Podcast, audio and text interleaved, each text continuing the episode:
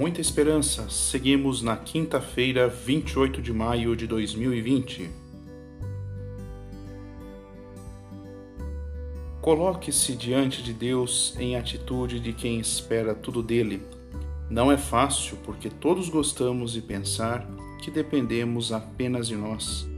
No entanto, esse é o último objetivo da oração: acolher Deus, sabendo que mais ninguém pode saciar o teu coração inquieto que se interroga e procura.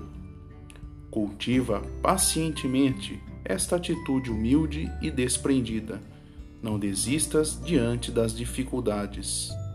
Se hoje não conseguires, tenta de novo amanhã. E quando conseguires, peça a Deus o que Jesus pede ao Pai no Evangelho de hoje: que sejamos mantidos por Deus em união com Ele.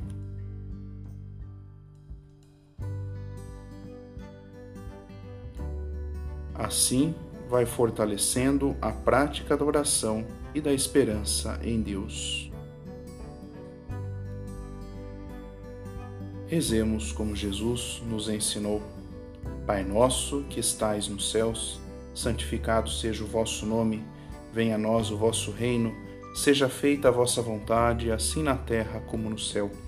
O pão nosso de cada dia nos dai hoje, perdoai-nos as nossas ofensas assim como nós perdoamos a quem nos tem ofendido.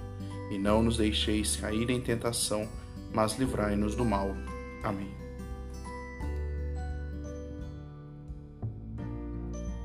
Aproximamo-nos do final de semana. Na esperança, vivamos alegres de que dias melhores se aproximam. Grande abraço para todos, até mais.